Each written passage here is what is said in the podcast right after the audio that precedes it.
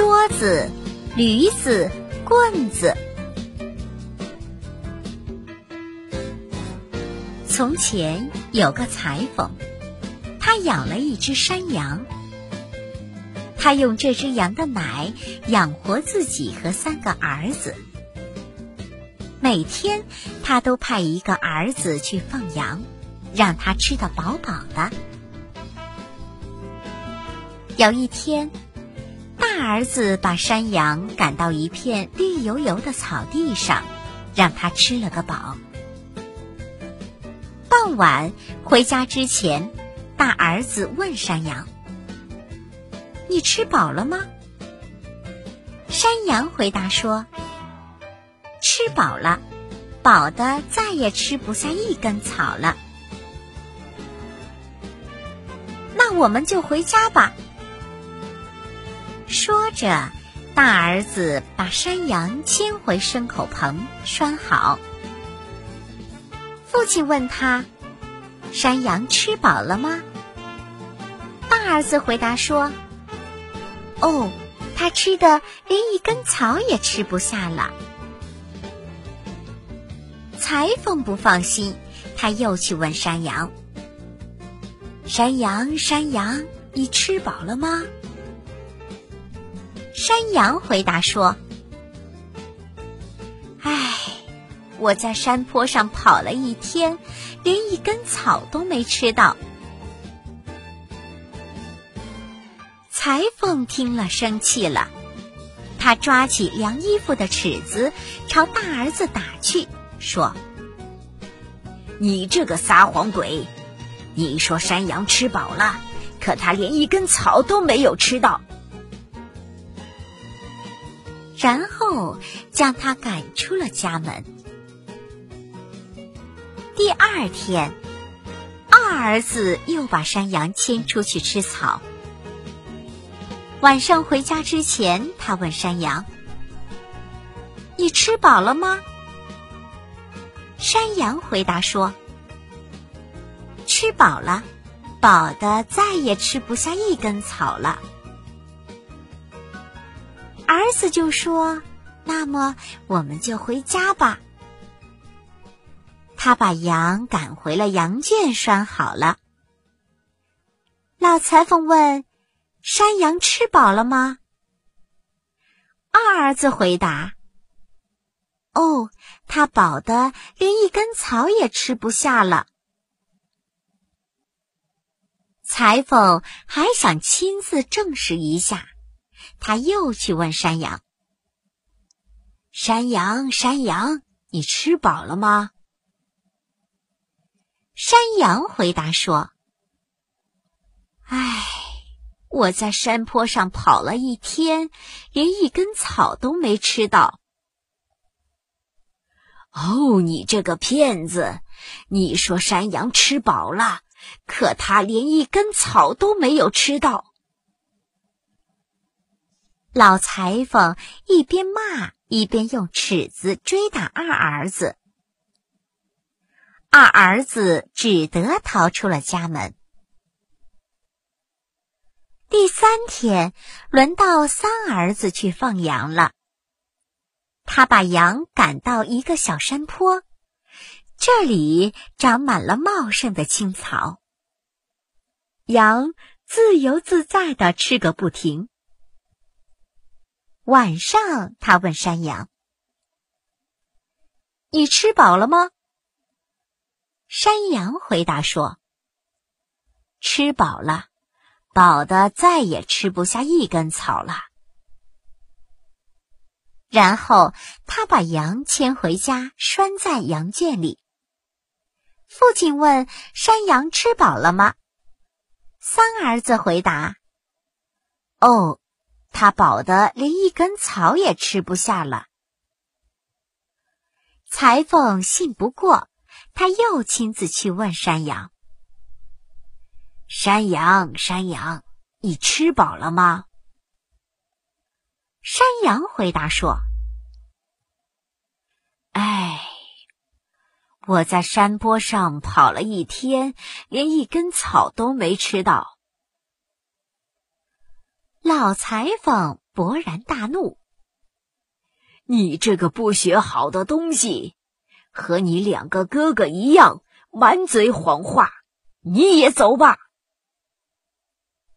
他又将小儿子赶走了。这样，家里只剩下老裁缝和山羊了。第二天，他来到羊圈里，抚摸着山羊的头，说：“山羊啊，现在我要亲自带你去吃草，再也不会让你挨饿了。”他找了个有溪的草地，这里草肥水美，可以让山羊吃个饱。羊在那里蹦蹦跳跳，欢快的吃个不停，一直到傍晚。老裁缝问：“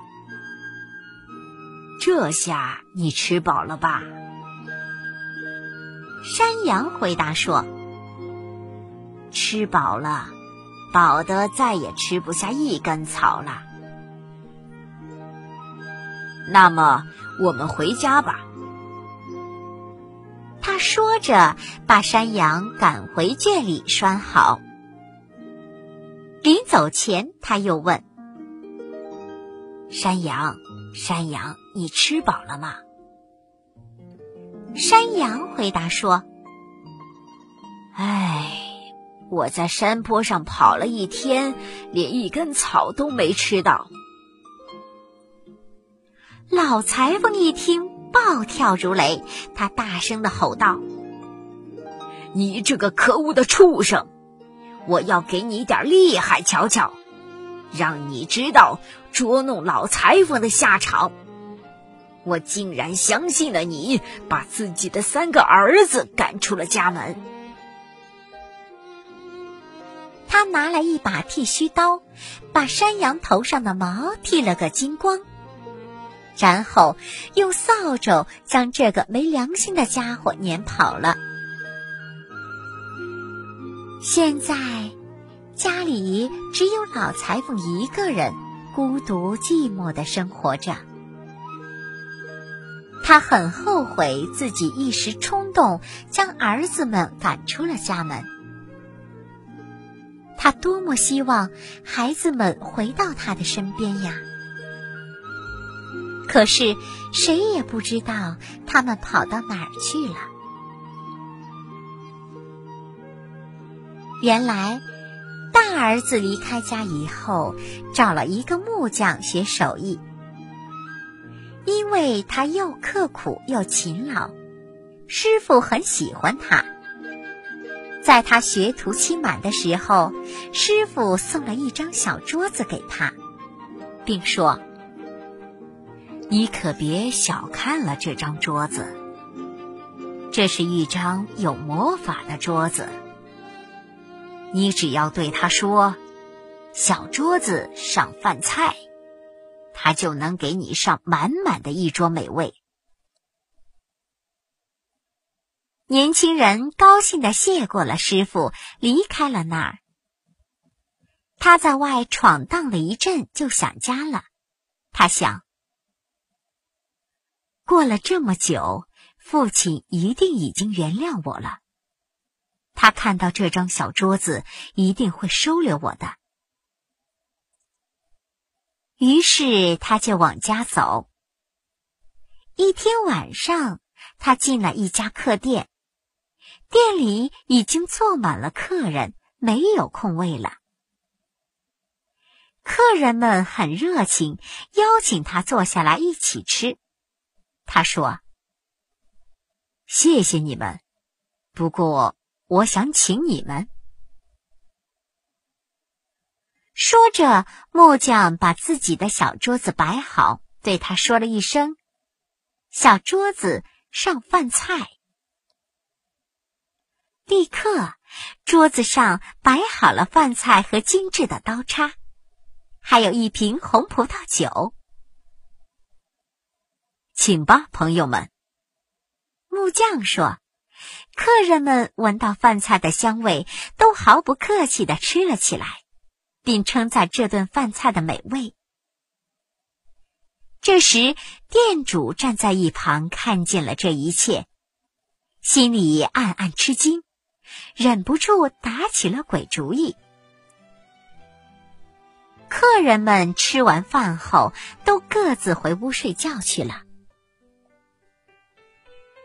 店主等到木匠睡着后，溜进他的屋里，把有魔法的小桌子偷了出来，然后放了一张看上去很像的小桌子在原来的位置上。第二天。木匠带着那张普通的桌子离开了客店，根本没想到被人调了包。当他回到家的时候，父亲很高兴的将他迎了进去。父亲问他：“儿子，这段时间你都做了些什么事？”儿子回答说。我学会了木匠的手艺，我还带回来一个有魔法的小桌子。只要对他说一声“小桌子上饭菜”，他就会立刻变出一桌热气腾腾的美味来。以后我们就再也不愁吃不饱饭了。父亲听了很高兴，就把亲朋好友都请到家里。想让儿子变一桌饭菜，让大家庆贺庆贺。客人到齐之后，大儿子摆好小桌子，对着桌子说：“小桌子上饭菜。”可是，一点儿反应也没有。他又接着试了几次，还是没有变出饭菜来。他这才知道，小桌子被人换了。他站在那儿，浑身不自在，好像自己是个骗子，骗了客人们。最后，亲友们什么也没有吃到，都嘲笑了年轻人一番，各自回家去了。父亲还是继续干着他的裁缝活儿。大儿子则到一家木器店里帮人干活。二儿子被赶出家门后，在一个磨坊当学徒。当他学成的时候，师傅对他说：“你在这儿干得不错，在你离开之前，我要送给你一只驴。这可不是一只普通的驴。”它不用拉车，也不用推磨，它是有魔法的。只要你把它放在一张桌布上，对着它说一声“布里克勒布里特”，这个宝贝就会吐出满地的金子。谢过师傅之后，伙计牵着驴子走了，他再也不用为钱的事发愁了。他想，过了这么久，父亲一定已经原谅我了。有了这只驴，我们就再也不用过穷日子了。在回家的路上，他也住进了哥哥住过的那间客店。店主说：“小伙子，让我把驴牵到牲口棚里去吧。”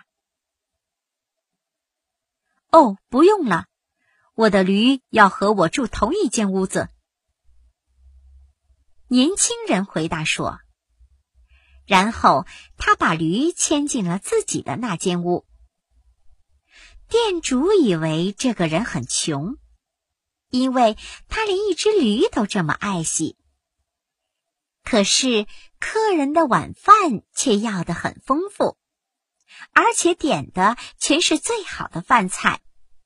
店主想，我一定要宰宰这个乡巴佬。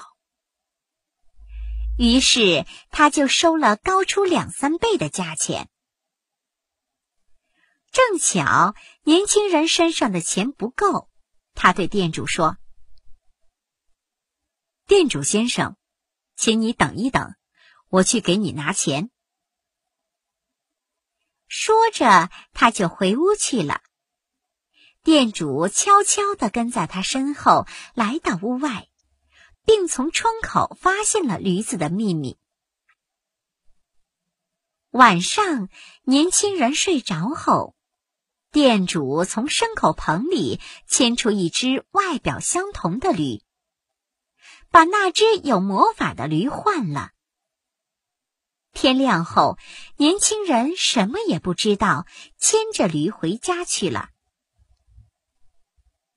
回到家，父亲接纳了他，并问：“儿子，这段时间你都做了些什么事？”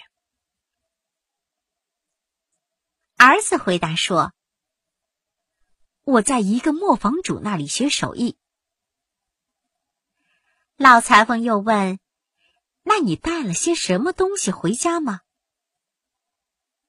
儿子说道：“我带了一只驴回来，这是一只有魔法的驴。只要把它放在一张桌布上，并对着它说一声‘布里克勒布里特’，这只驴就会吐出满地的金子。”说着，他就要试给父亲看。可是无论他怎么叫，驴也无动于衷，根本就听不懂他的话。他这才明白，有魔法的驴被人换了。于是，二儿子又出去帮人干活去了。三儿子学的是车工，因为这手艺很难。所以他学的时间最长。这期间，两个哥哥把他们在那家客店里的遭遇写信告诉了他。在他学艺期满的时候，师傅给了他一个袋子，并对他说：“你是个正直的人，我把这个装有一根棍子的口袋送给你。”车工不解的问：“口袋我还可以用来装东西，棍子却到处都有，我拿来有什么用呢？”师傅说：“这可不是普通的棍子。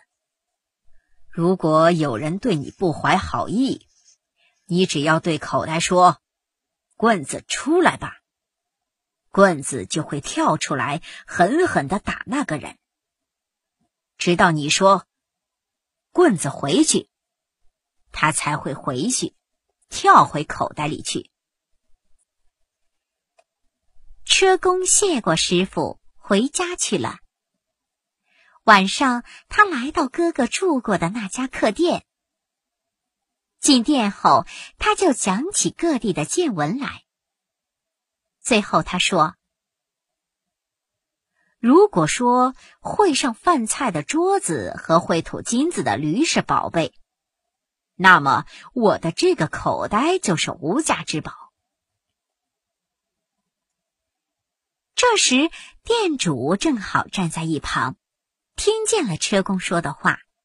他想：居然还有比磨桌子和磨驴更好的东西。我一定要把它弄到手。晚上，他又偷偷的溜进了车工的屋子。他以为客人已经睡着了，没想到客人正在等这个机会呢。当他把手伸到口袋上的时候，年轻人从床上坐了起来，对着口袋说了一声。棍子出来！棍子立刻从口袋里跳出来，狠狠的敲打贪婪的店主，直到他趴在地上不停求饶。车工说：“如果你把偷来的魔桌和魔驴交出来，我就饶了你。”店主只得同意了。车工让棍子停了下来，并要回了哥哥的两件宝贝。当他回到家的时候，老裁缝问他：“儿子，这段时间你都做了些什么事？”儿子回答父亲：“我学会了车工的手艺。”裁缝又问儿子：“带了什么东西回家吗？”儿子回答说：“我带了一根有魔法的棍子回来。”有了它，就再也没人敢欺负我们了。在一家客店里，我要回了原本属于两个哥哥的东西。父亲，把哥哥都叫回家吧，再把亲戚们都请来，我要让他们吃好喝好，还要让他们口袋里装满金子。虽然老裁缝不太相信。但还是把亲戚们都请来了。三儿子在地上铺了一张桌子，把会吐金子的驴牵在上面，对哥哥说：“亲爱的哥哥，请你告诉他我们要什么。”二儿子对着驴说：“布里克勒布里特。”立刻，地上就落满了金币，大家都不停的往口袋里装，直到装不下才停下来。三儿子又搬出会变饭菜的小桌子，对大儿子说：“亲爱的哥哥，请你告诉他我们要什么。”大儿子对着小桌子说：“小桌子上饭菜。”眨眼间，小桌子上摆满了热气腾腾的饭菜和美酒。所有的人都尽情的吃喝。当一道菜吃完后，马上就会又有一道菜自动摆在那儿。从此，老裁缝再也不用做针线活了。他和儿子们幸福的生活在一起，不愁吃。不愁用，也没有人敢欺负他们。